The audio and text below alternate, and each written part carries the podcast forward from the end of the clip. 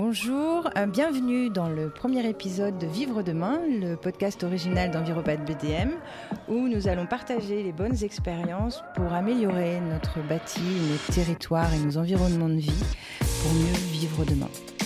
Euh, on reçoit aujourd'hui notre première invitée, donc, qui a cofondé l'association ROW, euh, Risk and Architecture Workshop, qui en parlera mieux que moi, il y a tout juste 10 ans. Elle a créé l'agence Perrin Architecture en 2019 qu'elle dirige depuis. Elle préfère parler d'architecture des territoires plutôt que d'urbanisme de projet. Et lorsqu'elle parle, elle dit nous, car tout l'engagement des deux structures est porté par une équipe. Bonjour Emmanuel Perrin, et merci d'inaugurer cette série de podcasts. Bonjour Céline, merci de m'avoir invitée. C'est un plaisir. Euh, alors déjà, ben, je vais te laisser parler de, en quelques mots de la mission de RAW et, ou les missions conjointes de RAW et Perrin Architecture.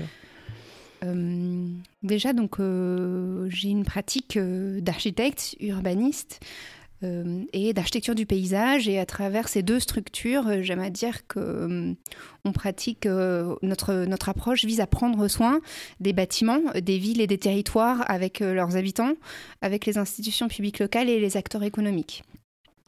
Euh, la première structure, donc Heska Architecture Workshop, elle a 10 ans euh, aujourd'hui. Euh, donc c'est une association qui est dans 6 pays qui vise à réconcilier la gestion des risques et l'aménagement du territoire sur des métiers qui étaient plutôt distincts. Euh, et euh, par nos pratiques de concepteurs, on essaye d'imaginer euh, la résilience de ces territoires-là, au début en situation post-catastrophe et de plus en plus en anticipation des effets du changement climatique. Et on nourrit cette pratique prospective sur le changement climatique du post-catastrophe, de l'apprentissage du post-catastrophe. Elle est transdisciplinaire, c'était vraiment quelque chose qui nous paraissait fondamental, d'avoir une, une, une, réponse qui ne soit pas en silo, qui ne soit pas sectorisée. donc on va avoir des métiers au départ de l'architecture, de l'urbanisme, du génie civile mais aussi euh, ouvert sur des disciplines plus artistiques ou des sciences humaines comme l'anthropologie. Euh, et euh, des spécialistes, on a beaucoup de spécialistes de la gestion de l'eau et du changement climatique. La moitié euh, des personnes euh, dans cette association sont des chercheurs, soit dans des laboratoires publics, soit ont une pratique euh, de recherche dans les agences privées. C'est le cas de l'agence Perrin Architecture, par exemple. Il y a des personnes qui sont issues de grandes institutions mondiales, comme la Banque mondiale, comme l'UNESCO Haïti, ou quelques grands groupes construction français, comme Vinci, par exemple. et puis d'autres qui sont de plus petites structures, mais qui font aussi de l'innovation. Et on a deux projets euh, structurants en ce moment, un projet de recherche-action entre euh, le Bangladesh et la Camargue, autour d'un projet qui s'appelle euh, Delta Laboratoire de l'adaptation au changement climatique, et un autre projet autour de la ressource en eau, où on pose la question de la solidarité à l'intérieur des bassins versants et des modèles de gouvernance réinventés à l'échelle de, ces, nouvelles échelles territoriales qui sortent des limites administratives qu'on connaît et qui nous semblent plus répondre à des problématiques qui sont liées aux ressources, des problématiques plus géographiques. Oui, c'est ça. On revient à, la nature même du territoire qui est plutôt liée à la topographie, effectivement, à la ressource qu'on peut en tirer. Donc du coup, c'est plutôt... Il y a une espèce de résilience qui est plutôt sympathique, je trouve, enfin de retour euh, Très bien. Euh, et donc, du coup, j'ai vu ça, c'était tout récent, l'atelier participatif euh, en Camargue. Donc, ça donne quoi concrètement? Alors, l'atelier participatif en Camargue, c'était une première pierre. Donc, c'est un partenariat euh, sur quatre ans avec l'UNESCO Haïti. L'UNESCO Haïti, c'est un groupe, enfin, pardon, c'est un institut de recherche et de formation de Delft. Donc, ce sont des Hollandais qui forment des profils plutôt postmaster et doctorat sur des questions de l'eau, euh, de l'eau, hydrologie, enfin des métiers de l'ingénierie et aussi des métiers de la gouvernance. Et là, pendant quatre ans, ils ont un volet de leur formation qui va se situer en Camargue. Et nous, on les accompagne pour faire le lien avec les acteurs locaux et pour euh, aussi euh, rendre compréhensibles les enjeux scientifiques du changement climatique sur ce territoire afin de pouvoir porter des réponses qui soient concertées. Parce que c'est un sujet qui est extrêmement complexe, il est difficile à saisir et en plus, suivant la réponse qu'on va apporter sur ce territoire, bah, les effets seront forcément différents. Donc il est dynamique. Il y a une relation entre. Euh, c'est pas totalement descendant, c'est-à-dire que la manière dont on prend en compte les choses et la manière dont on agit va euh, euh, modifier le résultat final. Donc voilà. Nous, on est là aussi pour accompagner cette ingénierie, enfin ces exercices-là. Avec euh, d'autres disciplines, nos disciplines à nous, de l'architecture, de l'urbanisme. Et la question qu'on se pose, c'est aussi comment on fait pour recréer un récit sur ce territoire qui prenne en compte à la fois euh, les habitudes euh, locales, donc de savoir des personnes qui pratiquent ce territoire, qui le cultivent, qui l'habitent, et en même temps prendre en compte aussi Qu'est-ce qui a créé cet état de dégradation qu'on connaît? Qu'est-ce qui a généré le changement climatique? Qu'est-ce qui fait qu'aujourd'hui, dans les 50 dernières années, il y a 68% des vertébrés qui ont disparu de la Terre? Comment ça se fait qu'on est en train de construire des relations conflictuelles vis-à-vis des ressources, en particulier de la ressource en eau? On le voit bien avec euh, la problématique des méga-bassines. Donc cette approche culturelle euh, sur le changement climatique, euh, elle prend bien en compte ces deux axes, c'est-à-dire travailler avec les communautés, et euh, croiser le savoir de nos experts internationaux du savoir expérientiel des gens qui habitent ce territoire et qui ont déjà trouvé des solutions d'adaptation par eux-mêmes. Et en même temps, atténuer les effets en prenant en compte quel paradigme culturel nous amène à cet état de détérioration et en essayant d'inverser la tendance dans un nouveau récit. Et donc là, euh, c'est plutôt les outils des littéraires, ça va plutôt être les outils des poètes, ça va plutôt être les outils des gens du théâtre qui nous aident à recréer ce nouveau récit. Du coup, ouais, à recréer ce nouveau récit. Et alors, comme tu disais tout à l'heure, euh, vous êtes en dehors, du coup, je reviens sur ce que tu disais, sur le fait qu'on est en dehors des clous des lignes administratives des régions, qu'on est sur des territoires bien étendus, qu'en plus, euh, du coup, il y a des expériences d'un peu partout. Euh, une fois établi euh, cet état de fait, de corrélation entre le comment on en est arrivé là, comment créer un nouveau récit et qu'est-ce qu'on pourrait mettre en place. Comment ça se met en place? Parce qu'on sait aussi la difficulté de sortir des cadres mmh. administratifs ou n'importe. Donc du coup, quelle application derrière concrète? Parce que c'est le plus difficile, ça j'imagine. Tout à fait. Alors euh, on n'aura pas une, j'ai pas une, recette malheureusement. en tout cas, je, peux dire ce qu'on expérimente. C'est pour ça qu'on a deux outils, euh, qui a l'association et qui a l'agence. L'agence on répond à des commandes mhm. et l'association on répond pas à des commandes. En fait, c'est là, euh, je pense que les sujets qu'on investit grâce à l'association, on s'est rendu compte qu'il y avait des manques et c'est ce qu'on essaye de pousser. Donc euh, cette question de la résilience des territoires, euh, il y a dix ans, elle n'était pas au cœur de l'actualité. Et nous, on s'était rendu compte, après la catastrophe de Fukushima, c'est le premier atelier qu'on a fait, que cette catastrophe, elle avait sans doute été si violente, il y avait eu tellement autant de morts parce que probablement, en fait, on a je vais être un peu précise, je donne un exemple. On a travaillé à Ishinomaki, c'est le deuxième port euh, du Japon, c'est à côté de Fukushima, c'est environ 300 000 habitants. Et il y avait tout un quartier qui a été construit sur un territoire de polder qui était au départ destiné à ce, port industriel et protégé derrière des seawalls. Ce sont des méga digues qui font 7-8 euh, mètres de haut qu'on trouve beaucoup au Japon, puisque c'est une zone qui est soumise au, tremblement de terre et donc exposée au risque de tsunami. Et c'était le cas euh, sur ce quartier. En fait, euh, le tremblement de terre a été un peu plus fort que ce qu'avait prévu le modèle. Et puis les infrastructures étaient vieillissantes et il y a des enjeux de maintenance sur ces infrastructures. Et donc la vague a surpassé la digue et on a brisé des parties. Et donc ce quartier a été rasé. En trois minutes, il y a eu à peu près 3500 morts. Et là, on s'est dit, mais en fait, on a complètement oublié là où on habitait. On s'est senti protégé par une infrastructure et du coup, on a créé la propre vulnérabilité du territoire en habitant de manière générique sur ce territoire vulnérable et en se sentant protégé par la technique.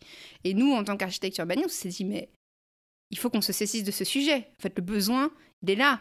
On n'est pas euh, que euh, à créer euh, de l'esthétique et mettre du beau dans les projets et à faciliter les choses, mais on a aussi cette mission, en tout cas c'est celle qu'on s'est donnée avec l'association. De protéger. C'est ça, et de reprendre, d'apprendre à relire les limites géographiques du territoire et à réinscrire la manière de l'habiter dans ces limites-là. Donc voilà pour le point de départ. Pour le point de départ de l'association. De...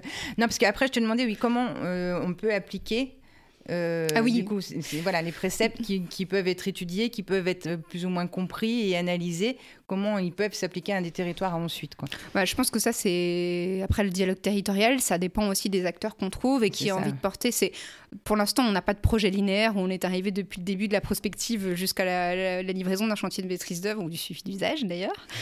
Petit clin d'œil à Environnement BDM. Euh, mais par contre, on ouvrit les pratiques par des retours d'expérience et puis avec l'association, par exemple, on a développé des outils de cartographie participative qui nous permettent d'aller sur les enjeux des risques et de créer de la connaissance en fait. Euh, quand on fait de la concertation, du coup, c'est plutôt du coprojet, on fait du co-diagnostic et on utilise euh, les gens qu'on a euh, en concertation pour nous informer sur le territoire. Mais pour ça, on a développé des médias, donc ces petites cartes qui sont graphiques et qui permettent d'amener du contenu En fait, on va directement chercher l'information. Et on, on, a aussi créé une méthodologie de scénario building. Donc, c'est une méthodologie qui permet d'écrire une histoire avec des techniciens des services de l'État, euh, des concessionnaires, et qui permet de construire euh, des scénarios tendanciels, prospectifs, alternatifs, avec différents horizons temporels. Parce que souvent, dans les projets urbains, on a tendance à penser à répondre aux besoins de maintenant. C'est souvent ça la programmation. Sauf que ces problématiques de dégradation de l'environnement, effondrement du, vivant, changement climatique nous obligent à imaginer quelque chose qui n'existe pas encore et à anticiper une catastrophe qui est annoncée mais qui n'est pas palpable aujourd'hui. Donc euh, c'est très important de travailler par des scénarios sur des horizons temporels différents. Donc une réponse à 5 ans, une réponse à 15 ans, une réponse à 30 ans. Et en fait, on se rend compte que euh, en termes de projet urbain, quand on réfléchit à un horizon 30 ans ou 50 ans, ce ne sera pas du tout la même réponse. Ce sera effectivement pas la même mhm. réponse. Donc du coup, on peut, euh, sur cette anticipation-là, on peut effectivement adapter le territoire et euh, sa construction pour éviter, mhm. pour anticiper du mhm. coup ces catastrophes. Parce que comme tu dis, en reprenant l'exemple du Japon, euh, ils avaient juste oublié, malheureusement, les risques du territoire aussi, et se sentir protégé par une digue qui pouvait être vieillissante, ça ne fonctionne pas. Je pense à San Francisco, ce qui n'a rien à voir, parce que San Francisco, ça fait des années qu'ils attendent The Big One. Euh, ils sont sur une faille. On sait que, que, tout le territoire est dangereux. Ils savent pas quels sont les risques vraiment. Enfin, si les risques, ils les connaissent un peu, mais.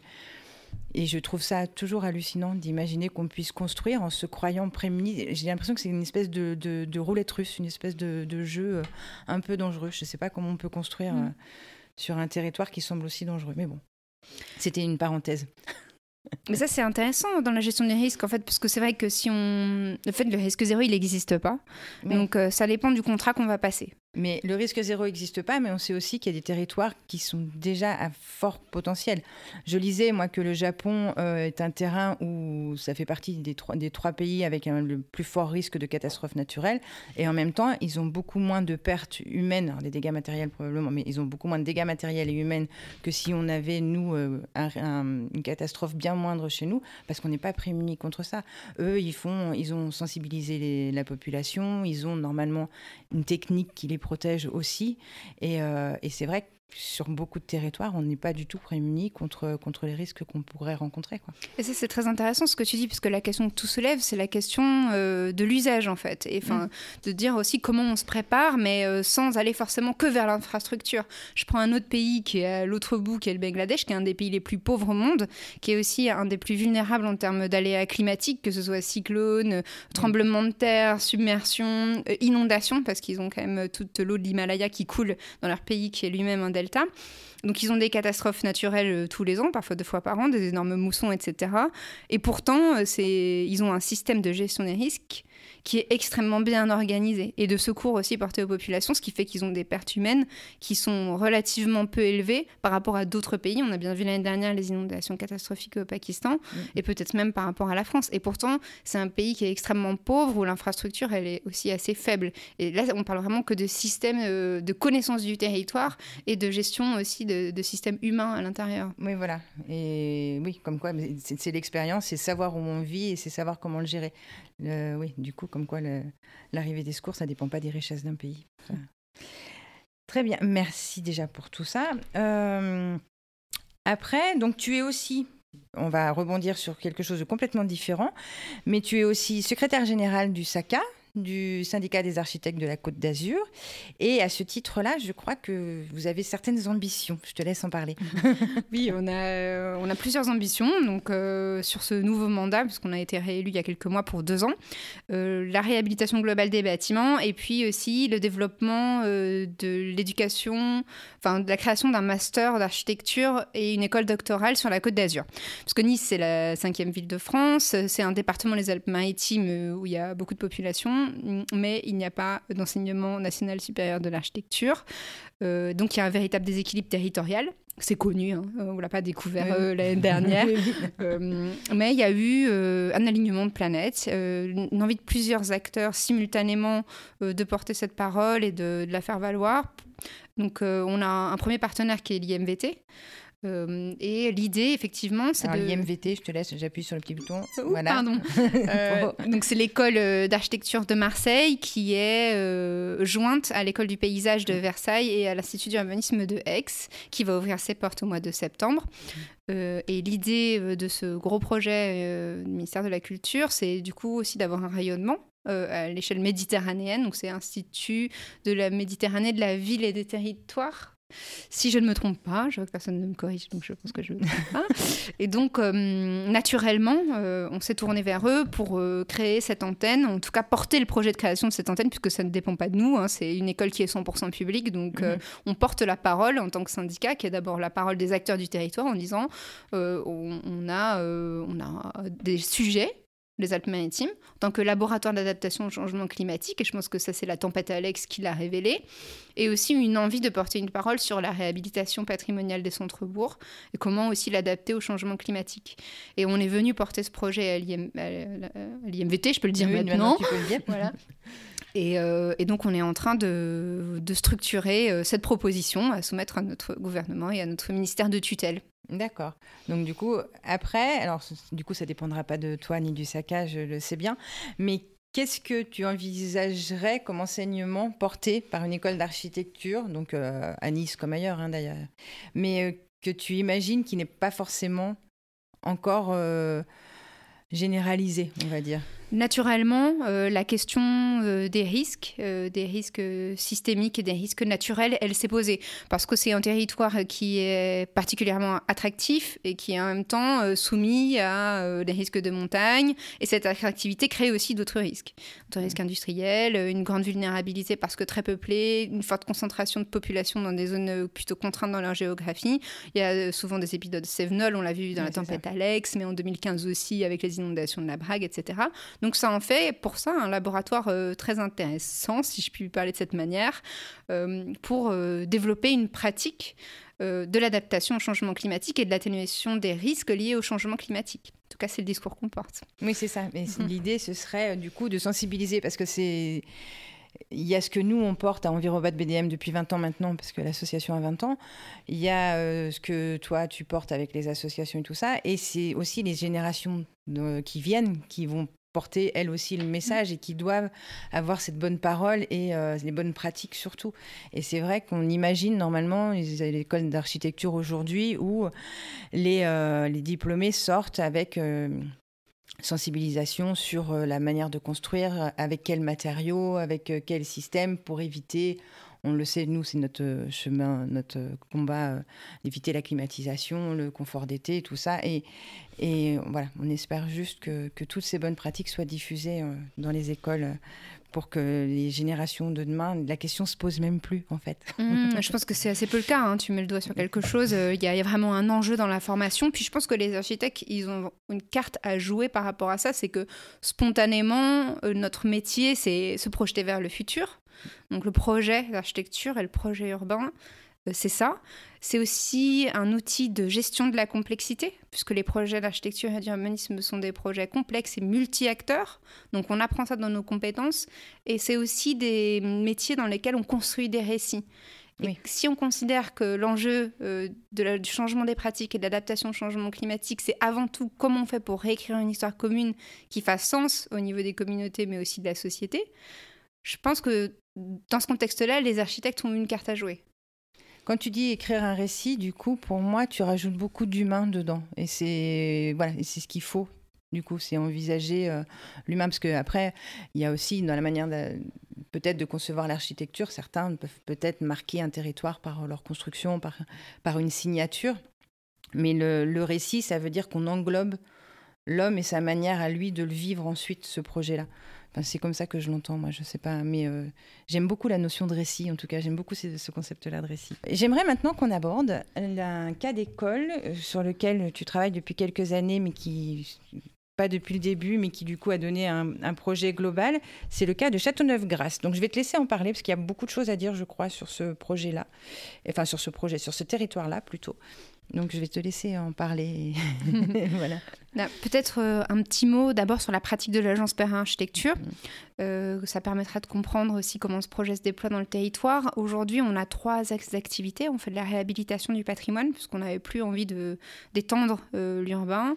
Euh, Ce qui répond en plus aux objectifs de, zéro artificialisation nette. C'est ça, exactement. Donc, euh, Nous, c'est aussi le fil rouge de nos actions euh, depuis deux ans, la réhabilitation plutôt que de construire. Oui, tout à fait. Et ça, ça, rejoint toutes ces questions de sobriété foncière qui sont d'actualité en ce moment, et puis le cœur de beaucoup de négociations aussi. Et donc, on fait cette architecture de, du, de la réhabilitation de l'ancien. On essaye de porter une attention toute particulière à deux ressources une attention particulière aux matériaux, à leur provenance, à leur qualité, à ces matériaux massifs euh, qui font aussi euh, la beauté euh, de ces édifices, et comment on fait pour les transmettre et en même temps préserver la deuxième ressource qui nous paraît indispensable, c'est les savoir-faire des entreprises avec lesquelles on collabore pour restaurer et améliorer et modifier aussi ces ouvrages.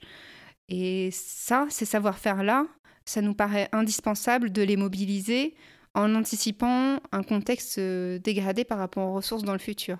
Avoir des entreprises qui sont capables de transformer de la matière sur un chantier, euh, c'est pas toujours évident dans un monde assez standardisé et industriel de la construction. Mm. Alors que dans le patrimoine, on a des entreprises qui ont un savoir-faire qui est assez exceptionnel et qui sauront l'adapter euh, sur des ouvrages qui sont aussi plus contemporains. Donc ça, c'est deux axes qu'on travaille dans la réhabilitation patrimoniale. Et après, on a une, on activité d'architecte du paysage où on essaie d'avoir une pratique qui est plutôt régénérative sur la question de l'eau et des sols, et en essayant de, de, recréer des cycles. Euh, donc, en travaillant le cycle de l'eau, le cycle du carbone, en lien avec euh, le périurbain et le monde agricole, etc.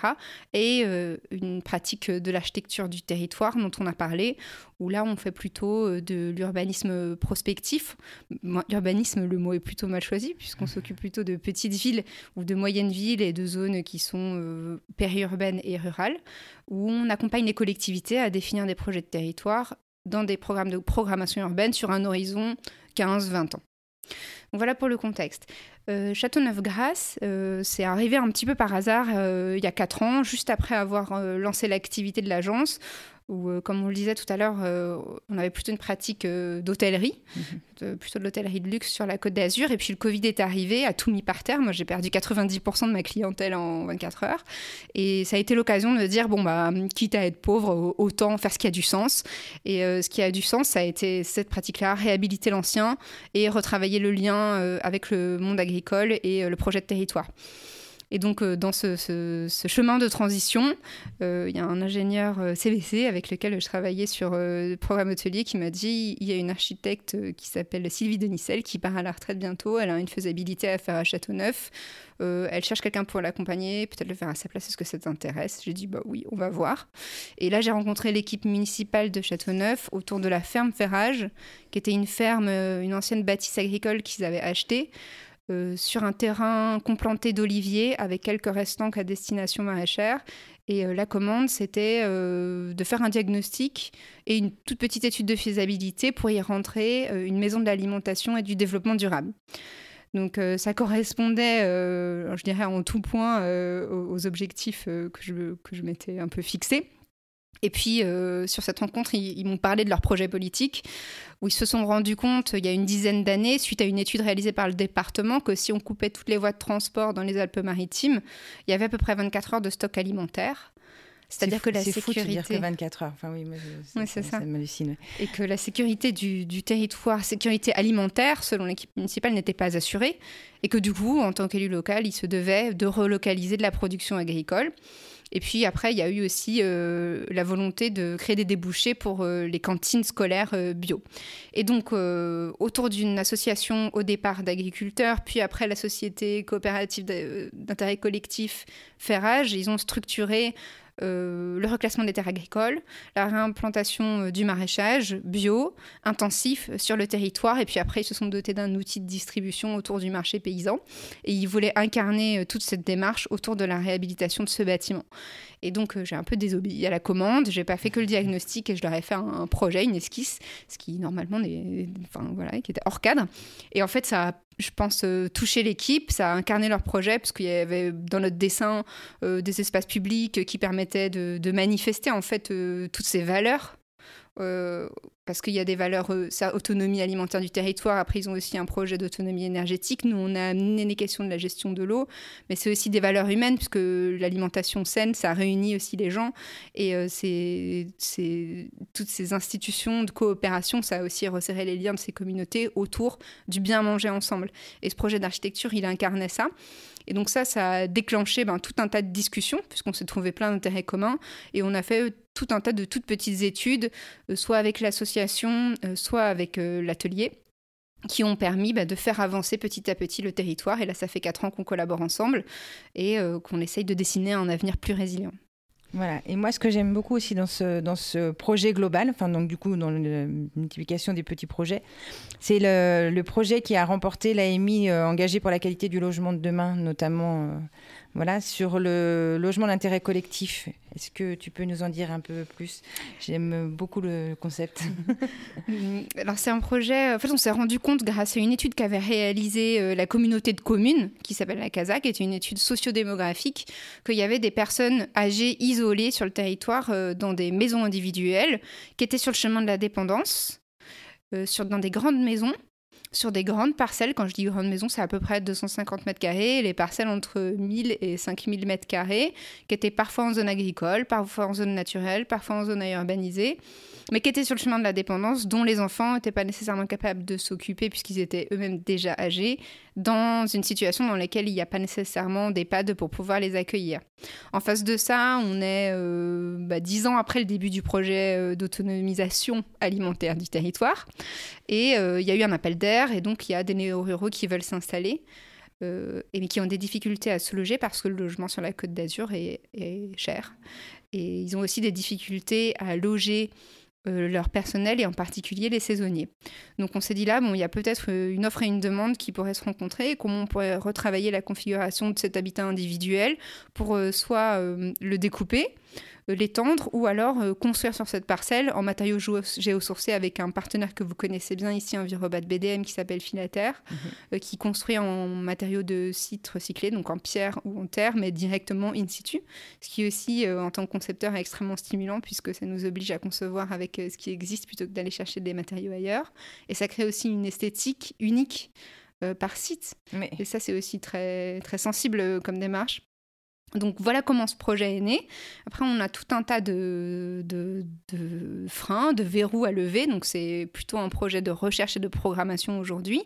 On est aussi euh, en train euh, d'amener avec nous des propriétaires qui sont d'accord pour expérimenter cette démarche, puisque l'idée c'est quand même d'avoir un logement à loyer modéré.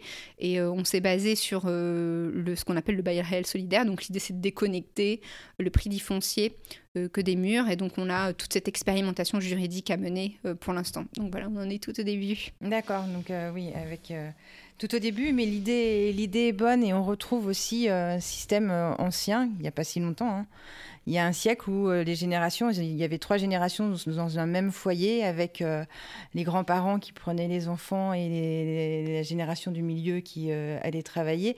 Et donc là, on retrouve une espèce de truc intergénérationnel, mais pas dans la même famille, mmh. et donc avec un lien différent qui se crée sur un territoire avec une aide, une entraide. J'aime beaucoup, j'adore l'idée. L'idée, c'est à travers tout ça, comment on fait pour recréer de l'économie territoriale? En fait, c'est aussi ça. attirer du coup du du monde qui peut pas euh, se loger à cause du prix, mm. voilà, d'économie territoriale, et en même temps ce, lien humain qui, euh, qui, qui, est bon et qui est sain. Quoi. Tout à fait. Du coup, euh, c'est bien. très bien. Je... Après, j'avais vu que dans les projets que vous avez mis sur le site de, de Perrin Architecture qui avait du coup une multiplication de choses. Il y a les cours d'école végétalisées, il y a les lots de fraîcheur en espace public, il y a la restauration même du clocher de l'église. On est vraiment sur un territoire qu'on sent qui est en pleine euh, restructuration, qui, qui, s'ouvre en même temps à sa population. Je trouve très, très agréable ce cas d'école et euh, qui devrait s'appliquer, même si c'est une histoire de rencontre et que ce n'était pas forcément le projet initial la manière dont c'est né et la manière dont ça se traduit, et peut-être qu'il y a peut-être encore d'autres choses qui vont se mettre en place, je trouve que c'est euh, quelque chose qui devrait, s'appliquer plus souvent. Euh, très bien, je pense qu'on va arriver bientôt à la fin de notre rencontre. Un, mot de la fin peut-être? Euh, un mot de la fin pour la profession, bah, peut-être ne pas hésiter à rêver et à faire ce qui nous semble juste même quand on a un certain nombre de freins devant nous, parce que je pense que être fidèle à ses convictions, c'est aussi beaucoup de bonheur. Et plus on est euh, cohérent, plus on rencontre aussi des acteurs qui sont euh, engagés dans la même voie. Et ça, ça donne euh, beaucoup d'énergie. Je pense à Envirobat, mais il y en a aussi quelques autres, des réseaux de qualité comme ça. Et quand on se retrouve là-dedans, ça porte et ça donne l'énergie d'aller lever tous ces freins, qu'ils soient juridiques, techniques ou économiques. Pas hésiter à rêver. Merci. Oui, c'est vrai que le rêve est la clé de pouvoir mieux vivre bientôt et demain. Merci beaucoup, Emmanuel. Et, euh, et on vous donne rendez-vous pour un autre épisode de Vivre demain bientôt.